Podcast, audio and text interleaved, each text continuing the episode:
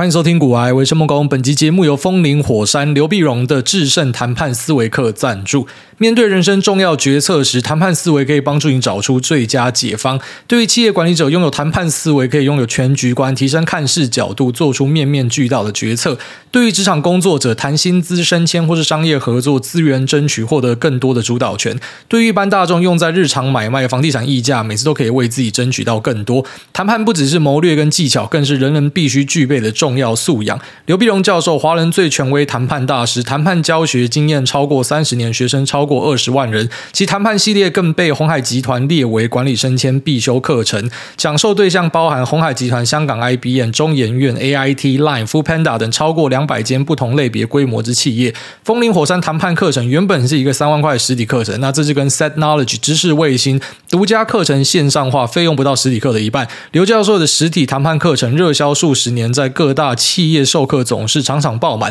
那近期因为疫情的关系，这两年开始减少实体课程的场次，但希望可以有管道让这个谈判的精华分享给大家。那这次的风林火山课程线上化，融入了教授三十年实体课的教学精华，还增加了大量业界的案例、独门的谈判战术排组跟清楚视觉化的上课方式，并且可以不限地点、时间重复观看，自由安排学习时间，让线上的学员们可以感受到实体课扎实的内容。那现在在五月三十一号前，限时优于七折，你只要输入我们的优惠码“股癌一千”就可以再折一千块。那再来呢，就是在我们的贴文下方留言，跟着刘必荣学习谈判思维，为自己创造最大价值，再抽五千块的学习金。那详细的活动办法跟我们的折扣码就放在链接在这边，提供给所有有需要的朋友们。好，那我昨天看到一个文章，还蛮有趣的，在这边先稍微分享给大家。它是一份呃创投公司。也是一个新创加速器公司 Y Combinator 呢，他写信给新创公司的创办人们，然后跟大家提示说，在接下来可能会遇到的一些逆风的状况。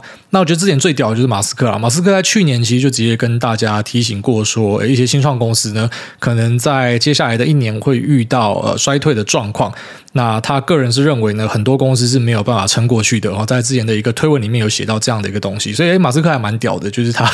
呃好像某种程度的去预测了新创公司在现在会遇到一个逆风，当然可能目前下对于全市场，呃，已经越来越多人的看法是。这个东西不只是在新创公司，他们认为一些成熟的公司、有现金流的公司可能会蒙受很大的打击。那甚至也蛮多人开始去喊说会有衰退的可能性。那这是昨天我们注意到说联总会里面最鹰的官员哦，圣路易的 Bullard 呢，那他是跟大家提到说他觉得不会有衰退啦。那他觉得呢，诶，如果说按照我们现在的升息收拢，我们可以去把通膨数字给压下来，然后到二零二三年呢，可能又再一次回到一个宽松的场域。那这个东西其实是蛮符合我自己读到的一些报告啊，这些呃外商投行的。报告也是提到类似的观点，就是说现在我们可能会看到一个 rate hike，那只是在二零二三年呢，可能又会再一次的降息啊，这就是一次的升降息的循环。那这个速度可能是还蛮快速的。那如果可以把通膨数字压下去，而我们现在确实有看到通膨的数字有开始在触顶了。那在这样的状况之下呢，之后可能也可以期待一个降息。但是在这个过程之中，可能就是一两年的光景啊。所以这一两年之间呢，如果说你手上是呃持有大量的这种融资借款的话呢，你就要非常的注意你自己有没有办法撑过去哦，因为不是只是这么单纯说你的资金成本变高这么简单，那你的消费者可能也因为他的资金成本变高，他的房贷变贵，他的信贷变贵，所以对于他的消费他开始缩那也会对你的业绩造成影响。那对于这些举债很高的新创公司呢，Y Combinator 是给大家一些建议啦。那包含说第一点就是你现在可以拿到什么条件，你就直接收了啦，因为大家都需要钱啦，你趁现在还有钱的时候，赶快先把钱拿进来，不要去管说什么啊，我下一轮的条件要开更高，我要去有更高的估值，反正你现在有钱就先收进来了。然后再来呢，就是说不管你公司的筹资能力状况是怎么样的，建议大家都还是要准备好接下来一两年哦，可能就是直接看二十四个月。那你要有够强劲的现金流来让你的公司生存下去。那以及呢，公司可能要进入一个防守状态啊。那防守状态的意思是什么呢？就是说你可能要开始去注意说，呃，会来投资这些新创公司的人哈，他们会缩手。那你可能还是要付出很多呃人事上的成本或者其他拓展上的成本。但你进入防守状态意思就是说，因为你知道你的呃开源的地方已经会受到很大的限制了，所以你必须要节流。那节流的部分呢，可能就是你要去意会到说，你在过去看到的资本环境，在接下来的一两年，可能不是像你想象的这样子，所以要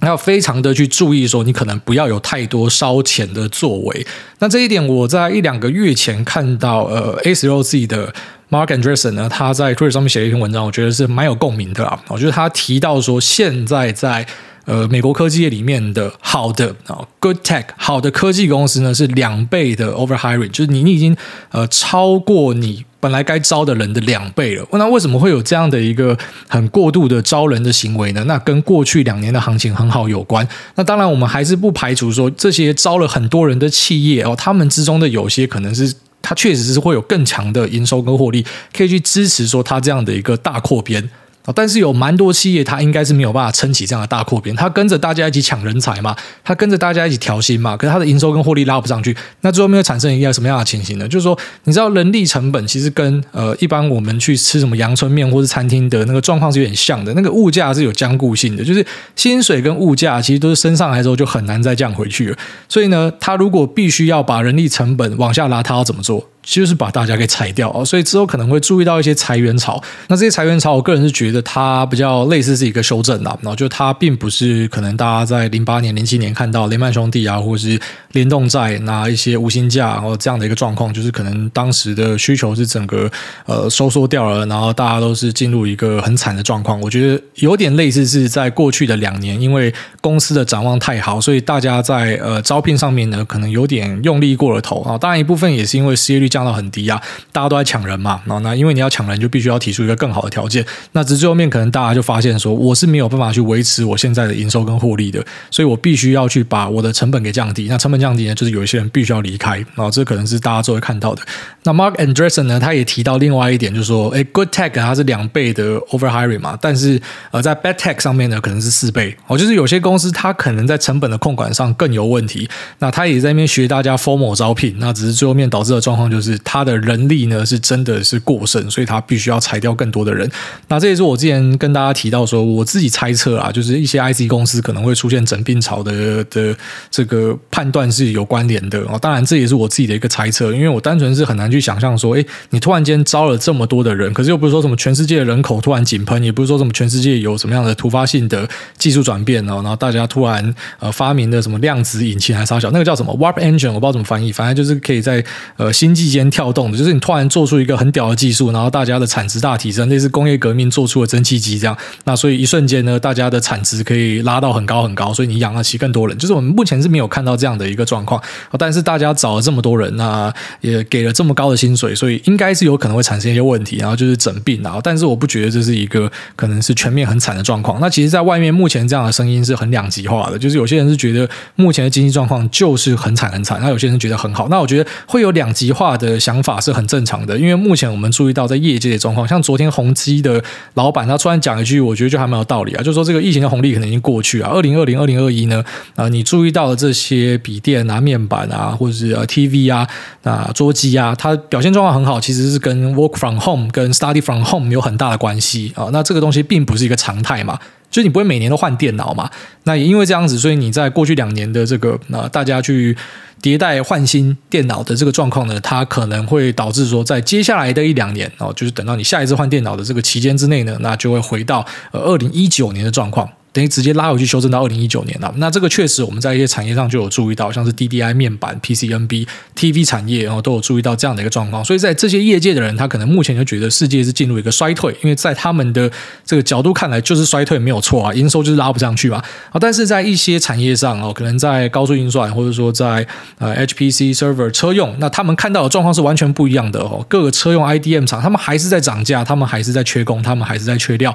那他们还是在解决。这个供应链卡关的问题，因为在终端的呃需求上呢，还是供不应求；因为在库存上呢，还是拉不上来，所以大家看到的情形是不太一样的啊。这也是为什么可能现在你在市场上会听到一些比较两极化的说法。因为大家所在的业界所看到的情形是不一样的，好，大概这样子。那这个 Y Combinator 的东西，其实我觉得还蛮值得大家去做警惕，特别是你有在做生意，特别是你使用大量杠杆，也就是说你有很多借贷的人哦，你要稍微去注意说，呃，你可能在之后的营运上有机会遇到一些逆风。那这逆风会持续到什么时候呢？当然，最快最快可能就是按照 Boler 讲的，就是如果我们可以在二零二三年的下半年又再一次的回到一个资金比较宽松的状况。那可能会好转哦。但如果又有一些突发状况产生，因为你知道联总会它只能够解决面前所发生的事情，所以如果又有突发状况产生的话，那可能呃这个时间轴就会再往后拉。所以我们能够做的就是类似防卫性驾驶啊，然后你不确定别人会不会来考你来撞你嘛，所以你能够做的就是自己要小心，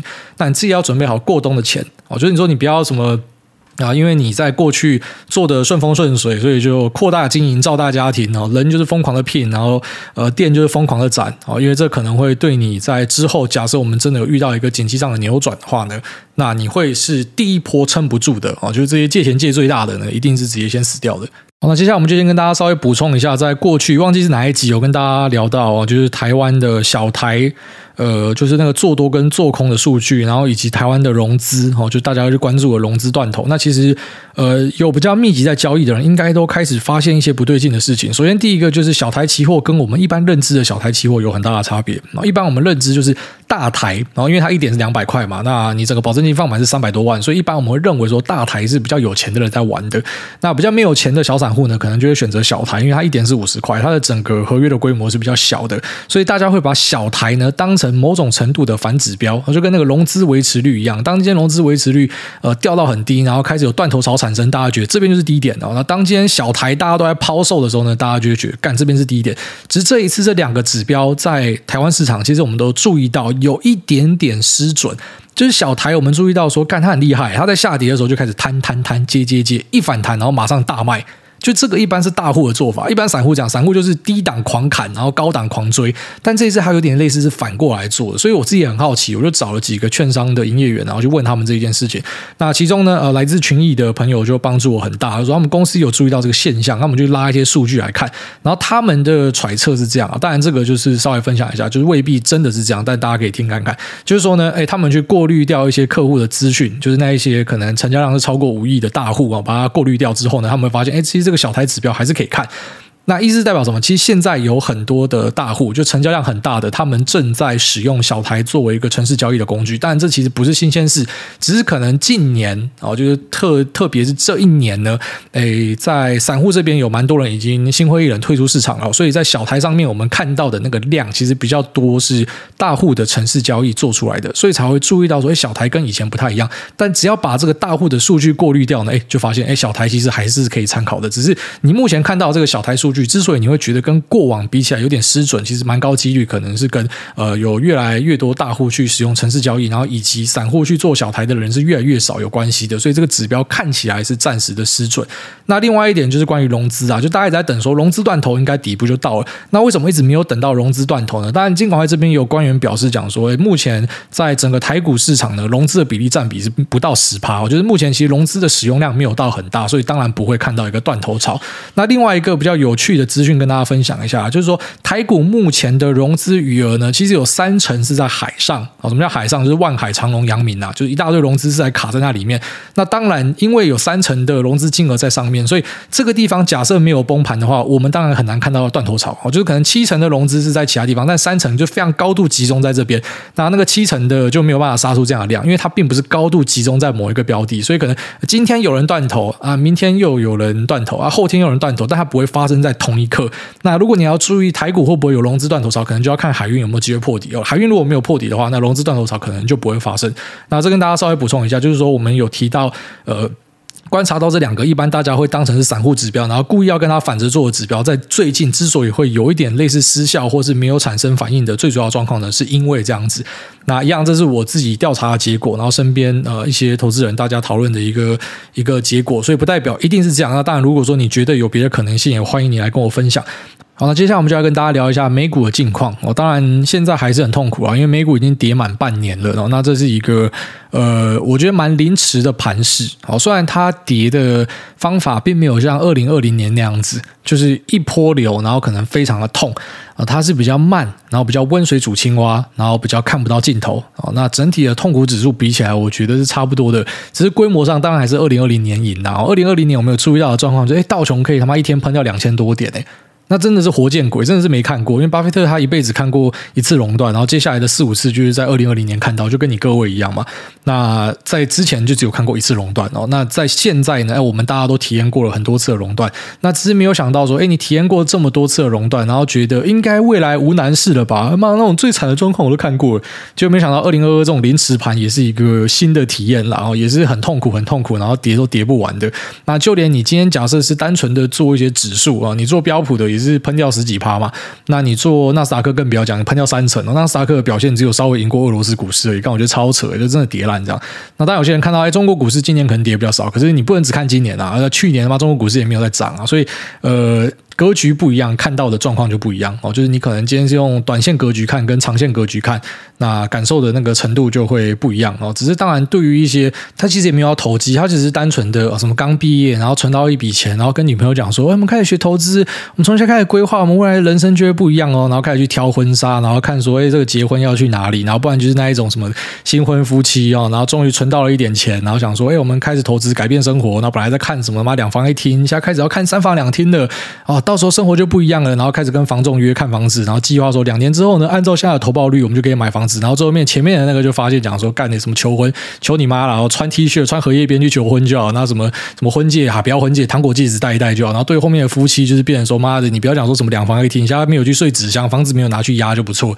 就很多人现在感受应该这样，他他也没有要耍坏，他也没有要干嘛，他就是讲说，哎，我就是单纯做一些资产配置，我就是做大盘就好。可是他妈一样被干到屎喷出来，然后觉得非常非常的痛苦。那我觉得其实大家不要觉得。说这是呃自己真的是很背啊，或者说是不是你有做错什么？因为你确实又再一次经历一个历史事件啊。我们之前跟大家提到说，其实呃市场的循环我们都知道，就是它一定就是会一直涨，然后涨完之后就是会一直跌，然后跌完之后呢又会再一次的回到上涨，这个是一个不变的道理。好，虽然很多人跟你挑战说这次不一样，外星人会来或什么的，但最后面就是长期都是这样。你相信市场的人，你就要知道说它就是会有这样的循环。那之虽然我们都讲的很简单，说我们知道一定会有修正或什么，只是每次的修正，老实讲都还是会给大家很大的惊喜。就你就真的不会想到说每次都可以用一些，虽然一样是崩了，可是这个理由越来越奇怪，然后遇到的状况越来越奇怪。像熔断潮那次，我就觉得干真的超级扯。那这一次呢，其实也刷下了很多的历史记录啊。我们就先拿道琼来讲，那道琼虽然没有像熔断那样什么两千多点在喷啊，只是这次的连续下跌呢，到目前为止是已经进入了第八周。这什么意思呢？上一次这样是一百年前。什么辛亥革命左右啦，一九一九一多一九二零年的时候有这样的一个连续下跌，然后再来就是现在，就是一百年第二次啊，非常夸张的一个呃连续下跌的周数，然后再来呢，标普已经连续下跌七个礼拜，那这个是从历史上来看的第四次。好，然后再就是有一个数据也蛮屌，就是说标普它涨三趴或者跌三趴都算是呃极端事件。哦，就是说在整个常态分布上面呢是排在零点一趴的位置。啊，它是一个很罕见的案例，只是在过去的两三周呢发生了四次，还五次哦，好像是四五次左右。所以一个本来应该是低几率的事情呢，然后竟然可以连续的呃这样子打击大家。然后再来就是纳斯达克指数啊，纳斯达克指数在过去表现非常的好，然后在今年呢。呃，就是把把这个屎整个跌出来。那我们看到的状况是，它只有稍微的优于俄罗斯股市，然后在全球的市场上排行是表现的很差的。那这样的一个市况表现之下，当然你就比较难期待说自己的部位可以表现的很好啊。这是我们讲覆巢之下无完卵啊。就如果你今天是在呃去年前年中国股市，你也很难期待你的 portfolio 表现很好嘛，因为整体市况是不好的。那现在在美国股市整体的市况是不好，所以当然你的表现不好也不用太苛责了。那只是就可以开始好好去思考一些东西啊，就是可能在交易上要有多一点的想法。那可能在过去的几年，大家都会觉得无脑压美国是没有错的啊，只是呃开始去思考说，假设美国就一路这样跌怎么办啊？如果说你开始发现，就是全球的资本市场大家摊开来看。然后假设最后面就发现只有美国市场跟俄罗斯市场就是这么差，然后其他市场其实很不错的，那你会不会因为这样子就就开始去怀疑说是不是你做的事情是不对的啊？那如果是的话，那当然你可以开始去考虑说在部位上加入更多的全球性的配置。那当然，你也可以选择说美国是会持续强健下去的，所以我就继续压更多的美国。其实每次出完事情之后，我觉得很重要一点就是开始去反省啊。那我觉得这一波我自己有做一些反省，就算在节目我跟大家分享 long short 嘛，但是我 long short 其实只有锁在台股里面，我并没有在美国去做一个呃这个多空单的一个交互配置啊，并没有这样做。那为什么没有这样做呢？其实我在 Telegram 里面，因为人家问我啊，我有稍微回答一下，就是我我已经很习惯于就是美股的估值是比较高的。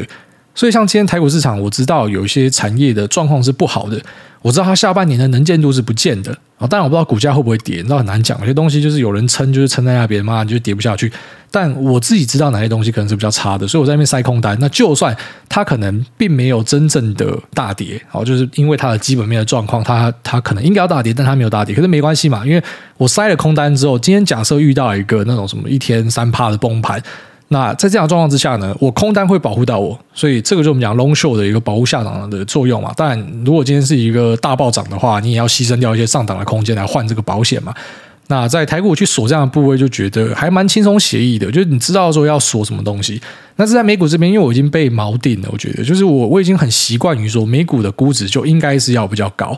就像我之前有跟大家分享过，呃，全世界的 Top Five 啊，Fabulous 最强大的呃营收来排列的话，最强大的五个 IC 设计公司，然后就 NVIDIA、AMD、博通、那联发科，然后还有呃高通，然后这是目前最强大的五个 IC。然后你就注意到一个现象，就里面就联发科的估值是最低的。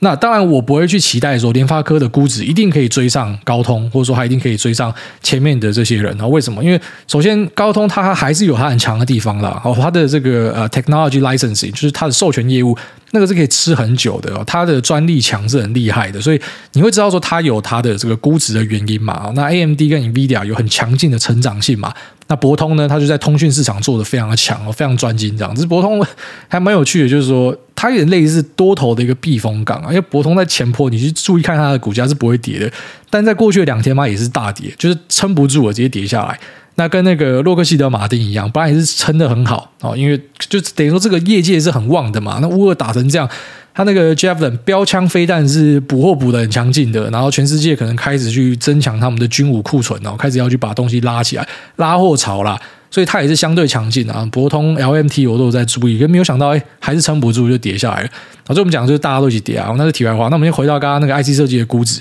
就说你注意到说联发科的估值是比较低的，然后前面那些 IC 设计其他人的估值都很高。那当然，我那时候想象是这样啊，然后就是在一年前想象，我是觉得应该是联发科要去追他们，然后只是没有想到，呃，到今天验证之后是发现，那其实不是联发科去追他们，是他们掉下来，然后跟联发科拉近哦。因为像高通，它虽然是目前通讯还是第一名嘛，就很强哦，可是它今年的跌幅跌得比联发科还多了哦。就是我们都知道说，虽然高通它开始有一点被联发科追上的迹象哦，但它还是王嘛，王者就是王者嘛，但它它今年的跌幅是超过联发科那。我也没有想到说是会从上面往下修正，你懂我意思吗？所以在我的认知里面，我就会觉得说，哎，美股我做多是很合理的。那你要我去锁空单，呃，像一些我们身边的交易朋友，当然他们是很多在透过 NQ，然后就是纳斯达克期货在在做空，但是你要我空，我也觉得很奇怪，就是。我就觉得美股这个地方够便宜，好，所以这也是我这一波交易在反省，就是我在思考说，我有没有可能可以做得更好？然后像我自己看我台股这个 long short，我觉得虽然锁进去的时间稍微慢了一点，啊，就是在身边的一些空军博士在那边开始跟你讲说可以空啊，把台股空下去，怎么空到第四季再回补？啊，很多人都这样讲的时候，可是我我自己呢，还是呃，就是说以进多单为主啊，就多单还是比较多啊，空单有塞，可是就是没有塞的很多。那在美股这边就是。啊，即便大家都跟你讲说啊，不好啦，不好啦，可是我就是没有办法空下去。那对我来说会怎样？就是我我也不会因为这样子，我就去上网批评一些哦，那个谁在喊多的哦，张锡、艾谢克还是谁哦，反正你这些多军，我就一个一个抓出来干。因为你知道那是你的选择嘛，就是你身边，你看你也不是没有空军朋友，空军朋友叫你空啊啊，那你多军的朋友叫你叫你多啊，可是你还是做你的选择嘛，啊，你做你就承担，只是你要去思考，哎，下一次有没有办法做得更好？那。我自己想一想之后，我觉得很难，我觉得很难。就是台股这波守得很好，所以没错。就是之后呢，如果开始注意到，就是呃味道不太对，然后大盘开始转弱，所以转弱就是说，呃，可能掉入一个开始空头排列啊，未必有转熊，因为台股到现在还没有转熊嘛，还没有跌超过二十趴。但开始去锁 long short，哎，这个成效很不错，会这样做。那美股呢？假设当时我锁 long short 的话，其实哎，应该这个回吐就不会这么大。但我还是不知道我要空什么，所以我这一波的检讨其实是觉得，呃，如果说。我真的认为美股这波的修正让我觉得特别的痛的话，那反而我会以配置的角度去解决它。因为你要我控，我还是不知道控什么。好，这个就是我这一波检讨啊，就是我还是不知道说我要空什么，因为我就已经很习惯去买这种高估值的东西。那如果说要调整，可能就是呃，举例来说，觉得这次很痛嘛，那我可能下一次就是呃，接下来的一两年，可能就是我在高估值的东西就不要录这么多啊，我可能就录一些比较保守的。那当然反过来，如果今天市况很好的时候，你就会开始又很后悔嘛，干早知道那些妈的小标股买多一点。所以那都是一个，就是你下好你的决定，然后去承担。哦，只是这个这个。决定跟承担呢，那我觉得蛮多人有一个很常见的误会，就是说他觉得可以改变很快，就是我什么昨天多，今天就空什么的。因为你知道有些人也会这样问我，就说，哎，你你昨天在做这个纳斯达克抄底嘛，NQ 去抄底嘛，那 NQ 抄底之后，哎，后来跌破，可是又拉回来了，那你？你停损掉，你会再追回来吗？我我每次看到这种问题，我就很傻眼。我说：“干，你们到底有没有做过交易？就是你不可能，我今天做一个决定，然后马上改方向，然后马上再改方向，因为你这样的话，代表你脑中根本就是没有一个策略，你根本就是没有想法才会这样嘛。你不可能说什么，你今天突然间看到呃这样的一个变化，你就立刻的去做改变。虽然我们讲说交易的本质上，很多时候就是像像你要把自己当联准会啦，那你不可以预测未来，因为你预测不到未来嘛。所以你今天看到什么样状况，你就去因应它做调整。”但是你也不可能说你看到的状况是十五分钟前跟十五分钟后不一样，因为这样子可能会变成过度交易。就是你今天改来改去，然后你看到它拉起来，你又做多，然后之后再崩回来，你又再做空，变成多空双八，你就全死吧。所以那个策略一定是你设下去之后，然后你可能做一做，发现说。不太对，好，那我就去做调整。只是调整速度可能没有很快啊。每次去做那个呃一个试单跟尝试呢，你就是知道说你最差最差一定会先赔多少钱，那个都已经先算好了，因为你的停损位置可能抓在哪里啊。这是在短线上的一个交易啊。好，所以其实总结下来，我觉得这一波我自己台股的因应是很不错的。我觉得 long short 守下去之后，要击败大盘就是很很轻松嘛。只是呃，在美股这边，就算再让我重来一次啊，我举例来说，假设之后就开始继续上涨，然后两年之后，然后我们可能又再看到一个下跌。然后在这个下跌，我会不会进行锁 long short 呢？我还是觉得不会，因为很难。就是我发现，其实很多人在评论这些事情，他讲的太轻松了。哎，我就直接转空，直接转多。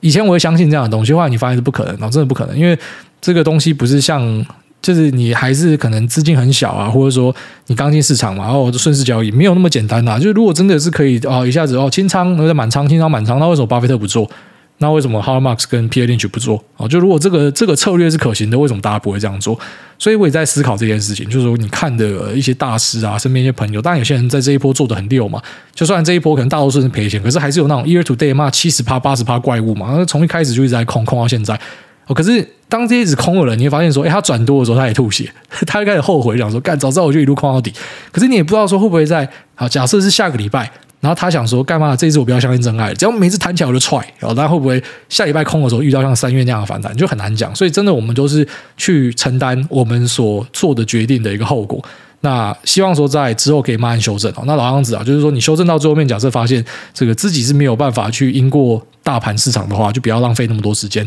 啊。只是我们还是会一直去尝试，然后直到说发现自己真的是没有办法做到这件事情为止。好，那只是还蛮幸运的，在过去几年都是。呃，还算是有办法。只是今年这一波逆风是呃，还蛮大条的。好，所以我自己的交易检讨，应该是我自己本来没有规划这一段，只是跟他聊一聊，突然就聊到我自己的交易检讨。那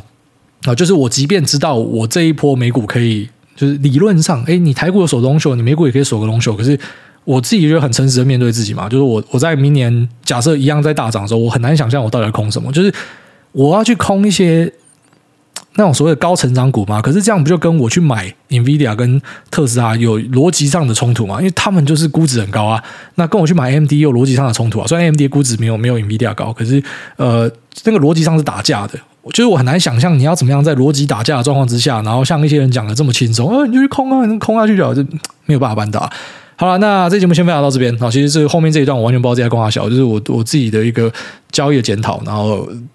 呃，类似以自言自语的方式在那边聊给大家听到，然后那也希望大家可以在这一波呢又学到很多新的东西，好，那欢迎来切磋分享，那都可以一起成长，熬过这一波了，那这波的持续真的是还蛮久的，然后那也祝大家都一切平安。那还是老样子，就是你不要呃使用融资，不要使用杠杆啊。其实这一波。你看到很多赔烂的啊，然后开始在网络上悲愤的那个八九不离十就是杠爆了哦。我看到 PT 上面开始有系列文在骂艾谢克嘛，说什么呃搞到什么倾家荡产，那个那个一定是你你自己在乱杠啊，那个跟谁叫你做多应该是没有关系啊。因为严格上来讲，就算你是全买大盘，你就算全买纳斯达克好了，你也就跌掉三成，三成不会到倾家荡产啊。你会倾家荡产，应该是你自己也没乱开杠杆啊。所以呃，还是要注意资金控管哦，这是很重要的课程。那所谓的本多终胜，并不是讲说什么你钱多就一定不会输哈，因为你要知道，你就算是十亿。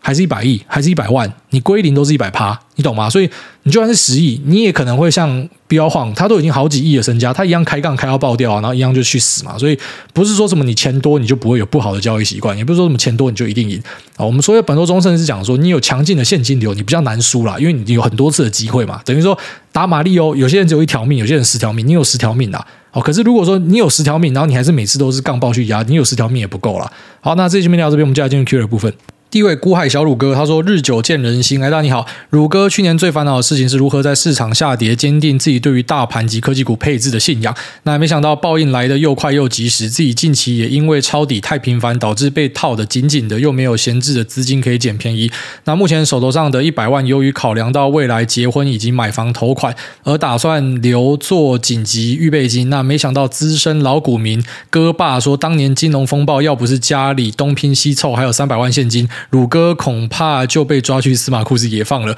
那而且买房头期款至少也要三百万，鼓励我要再多留一点现金才抱得住股票。但现金水位拉这么高，未来三五年不就都不用投资了吗？而且也错过了股市低档加码的好时机。请问您有什么建议吗？那最后祝主委 Lisa、诺亚跟秋口事事顺心，好人好狗一生平安。好，这个古海小鲁哥他老爸的心态，我觉得是非常健康的。哦，就是他老爸不像是一般传统的老爸，就跟你讲说啊，卖光啦，赶快跑啦。啊，那他只是告诉你讲说，因为他遇过金融海啸，所以他告诉你要留紧急预备金，要留着。哦，那他也没有叫你清光手上的部位，所以他的这个说法，我觉得是很可以参考的。然后就说你的三百万的现金，那你的头期款就要付三百万，你总不会希望说你把这三百万现金打掉，然后假设股市真的就在跌一年，干嘛你房子没得住？就像我刚才前面讲的，你要住纸箱吧？那跟老婆刚结婚跑去住纸箱不好看的哦，所以呃。该留的钱还是要留哈，紧急预备金就是要留着，那个就是不要乱动。即便你可能现在觉得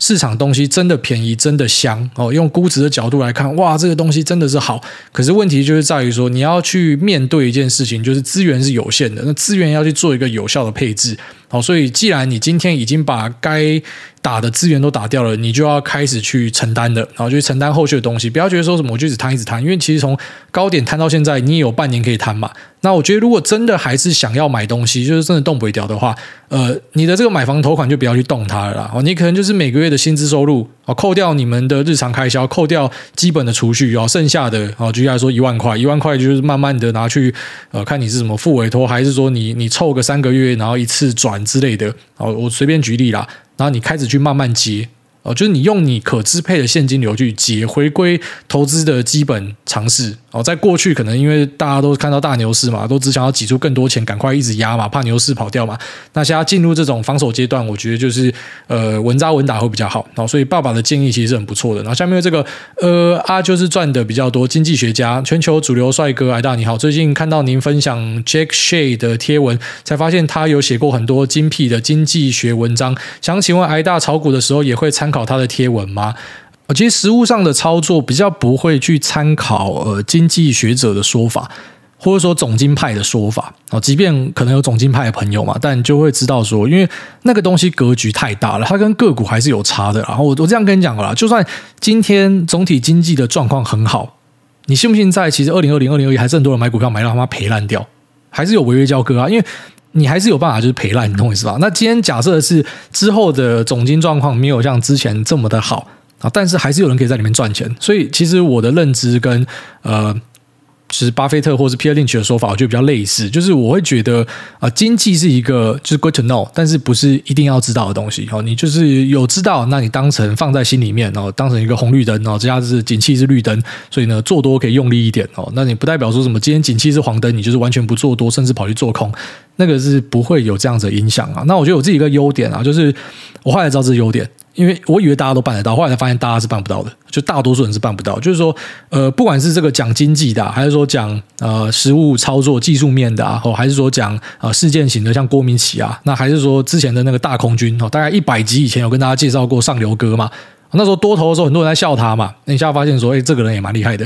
那只是当然之后转多头，搞不好大家又忘记他了。可是你就发现，为什么你要跟大家一样？就是今天可能总金派好的时候，你去吹捧；然后不好就开始去呃打落水狗啊。然后 K F 好的时候就干妈干妈一直叫，然后不好的时候现在大家开始干，好像每个人不拴一下就不行。不是你为什么要因为他们讲什么，然后你去改变自己的操作？这不觉得很蠢吗？就是你，你这样子就是一辈子当他妈客观命啊，你就只能在旁边就是看人家打枪啊，就是一个知男，就一辈子就知男命啊。所以你要做的事情是你多看，其实对自己是没有伤害的。你在大多头去看空军将军的东西，OK 啊；你在大空头然后去看多军将军的东西，我觉得 OK 啊。那个胜败自己承担啊。所以不管你是看什么经济啊，还是说你是看实务派，还是你要看呃各种派别，很郭明奇，很多人讲说他不准或什么的，我觉得 so what，对他还是是兵器榜上可能有个前十名吧。哦，所以就算他的预测可能是不准的，那他的东西是可以看啊。就是其实我觉得啊，就是大家要去明白一件事情，东西都是多看是越好的。那当然你要去有一个能力去筛选掉，呃，可能谁的东西是不值得看的。那我觉得一个人的东西是不值得看的，其实跟立场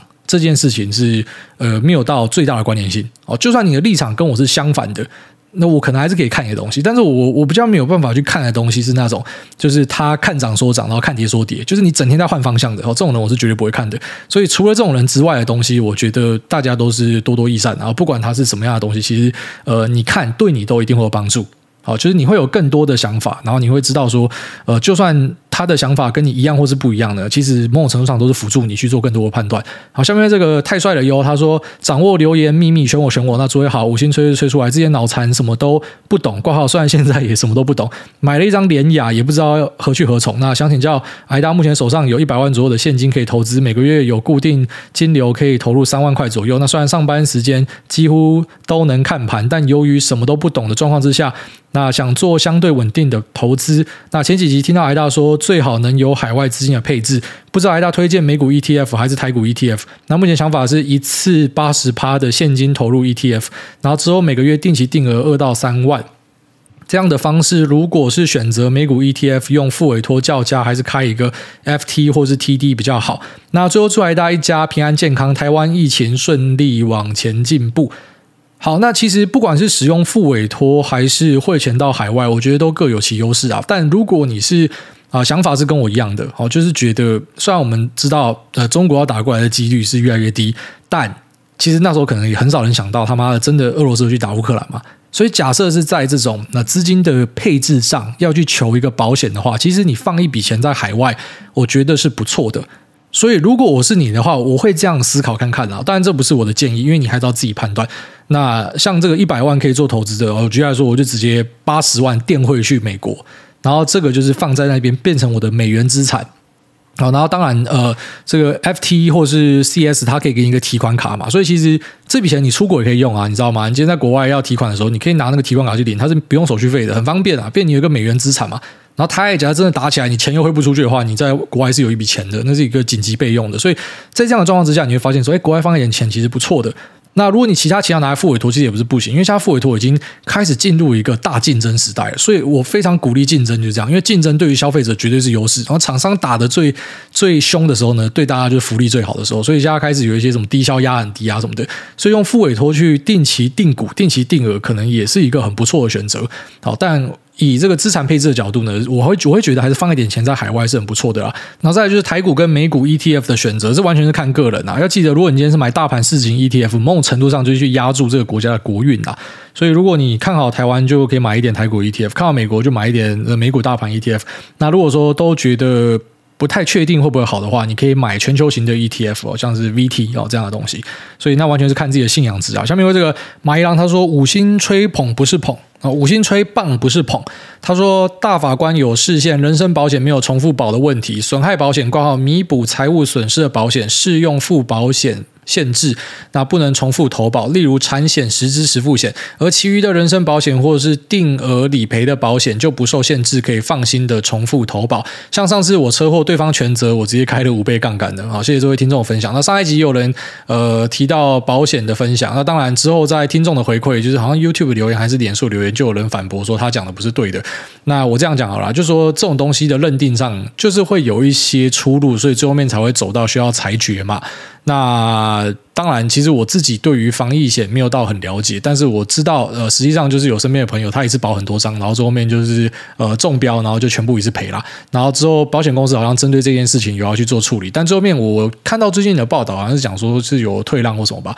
好，反正你觉得有争议的部分，然后就找有关单位，然后来做一个解释。好，这个是比较好的，就是也不用说什么上网跟人家比战啊，那直接反正出来裁决嘛。好，只要有争议就出来裁决就对了。好，下面的这个台中菜鸡他说我不玩的。把钱还我。那挨大你好，去年公司配了六股给小弟当激励奖金，配的时候七百多美，然后现在剩下五百美，而且要分三年卖。虽然公司在业界独霸，但是资金退去后，股价应该也回不去了。那感觉一切都是一场梦。想请问挨大的观点：前两年美金汇率低的时候，小弟陆续换了美金买美股，VTI、VOO、NVIDIA、Wolf、ISRG。哦，就是那个 Intuitive Surgical 达文西手臂啊，然后 Netflix 就算是有分批，现在看也是买在高点。那现在美金汇率高，入金的钱会变少。然后我美股都没有卖过，感觉今年来资产瞬间缩水。那全海大接下来还是会建议陆续呃入金继续买吗？然后还是会有不一样的操作方式。谢谢海大，祝福海大一家身体健康，股市操作多空赚钱。那我不玩了，把钱还给我。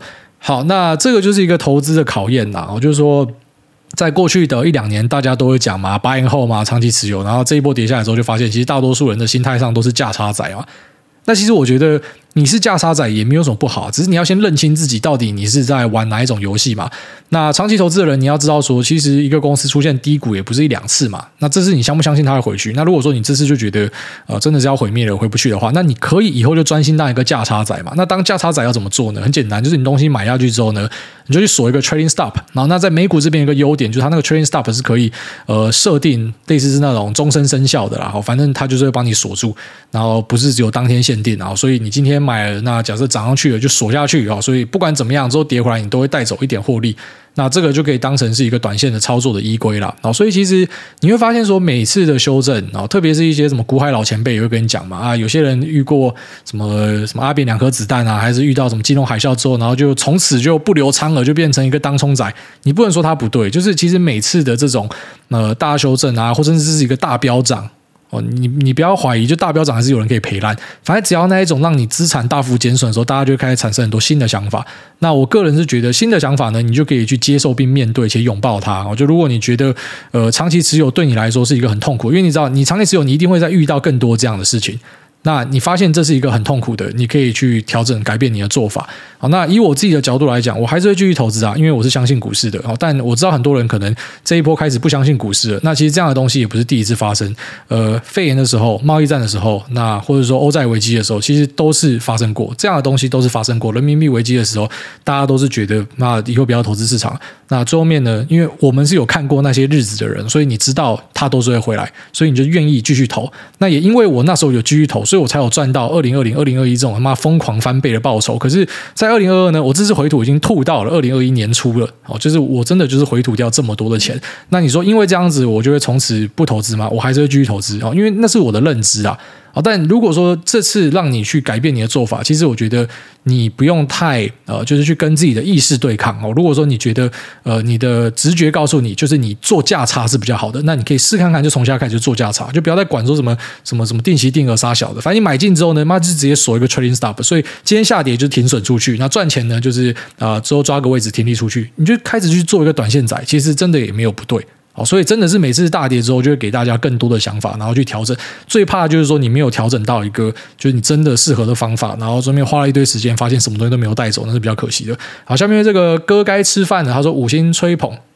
那想问大家对于长期投资元大台湾五十正二的想法？那近期有看到网络上在推这个投资法，假设不能玩期货，不比较内扣差异，那不知道您对此投资有何看法？谢谢。而这个杠杆型的 ETF 哦，反正 ETF 后面有一个 L，有一个 R，R 就是 reverse，那 L 就是 leverage。呃，这样的 ETF 我都是不推荐的。好，它是怎么样去达到正二的效果？啊，一般来说就是透过期货的效果，或是呃，像美国有一些杠杆商品，它可以呃达到杠杆效果是透过那个 swap 啊，或者是呃反向的商品呢，那一一样的道理，反正它就是透过一些衍生金融品达成那样的效果。那这样的东西呢，首先第一个你要先去明白说它里面是包了什么样的商品，然后以及它是不是会让你用更高的成本去呃持有一个东西，就你有没有更好的做法？那我自己觉得啦。啊，当然这个是比较进阶的，要强调一下，这是进阶的，就是一般人不要乱搞，不要乱试。我觉得如果你真的想要对台湾的呃大盘去开两倍杠杆的话，你应该去期货，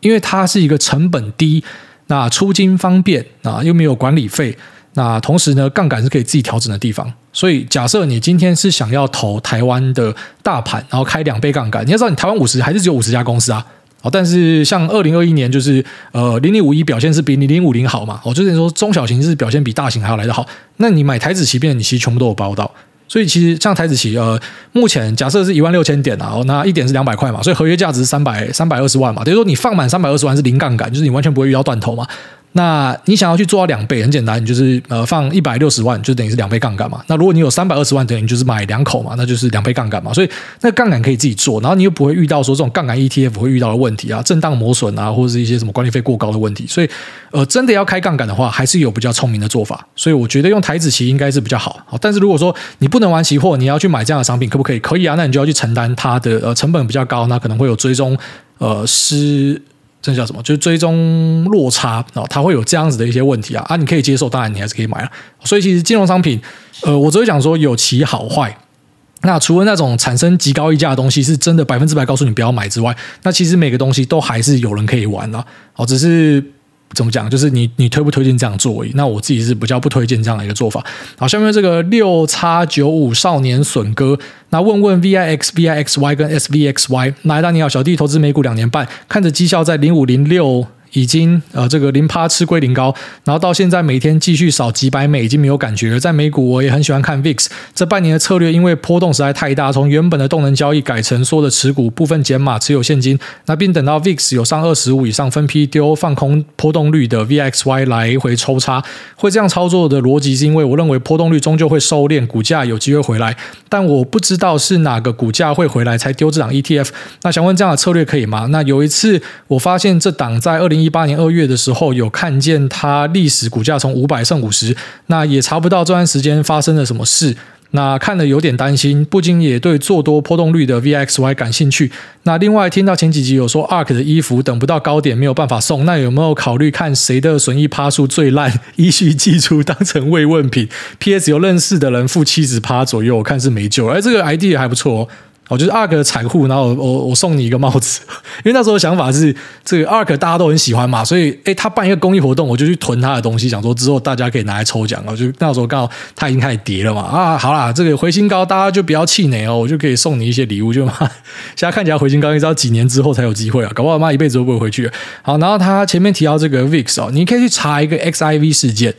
就是你要玩波动率指数，其实你要知道它是有一定程度的风险的哦，它是比较偏向那种进阶交易的，所以呃，你承担风险是大的，但你有可能获得一些很不错的报酬。那 XIV 事件呢，就是有人注意到这个现象啊，因为他知道这个波动率指数就是常年都只会下去嘛，所以诶，那我不就直接去买 XIV 就好，等于我去做空波动率指数嘛。然后最后面这个呃，这家伙好像是赚了好几年的钱，然后之后后来一次大暴死哦，把所有的什么亲友钱都赔光。那是一个在 Reddit 上面的一个经典案例啦，这个可以查看看。那再来就是说波动率是不是都会收敛？就理论上是啊，哦，理论上是。可是这个东西呢，是有点类似你在跟呃 Fat Tail 做一个对赌啊。那你知道其实塔雷波的观念就是讲说你要去赌 Fat Tail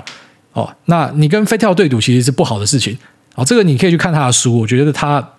嗯，描述上写的很细腻，就是说这种极端事件发生的时候呢，呃，你平常是赚，有点像是你你赚面粉的钱，可是你是在承担卖毒粉的这个风险啊，你你赚小钱，然后你一直赔会赔一个超大的，所以去做空波动率指数，可能就是会遇到这样的一个问题，就你可能长期会稳定的所谓的收租金啊，稳定的收，那可是今天如果说遇到一个极端状况的话，你会直接大爆死，然后你会直接被刚到，真的是你妈都不认得，然后再来就是说，突然间股价从很高跌到很低，这个应该是那个什么。呃，反分割所造成的现象吧。或者说分割哦，应该应该是这样子啊，就是那个价格会有很大的变化，一般都是分割或者反分割造成的哦。这你可以稍微去查一下。好，下面为这个 Love Google Girl 哦，他说这只是刚开始，挨大五星帮你吹到色。小妹想先请问挨大关于出圈息跟估价的问题。那出圈息大家都知道左手换右手，如果股利少，那比比方说台积电股利是二点七五，那可能当天打个喷嚏就填息了。那大家可能在估价的时候就不太在意这个股利的部分，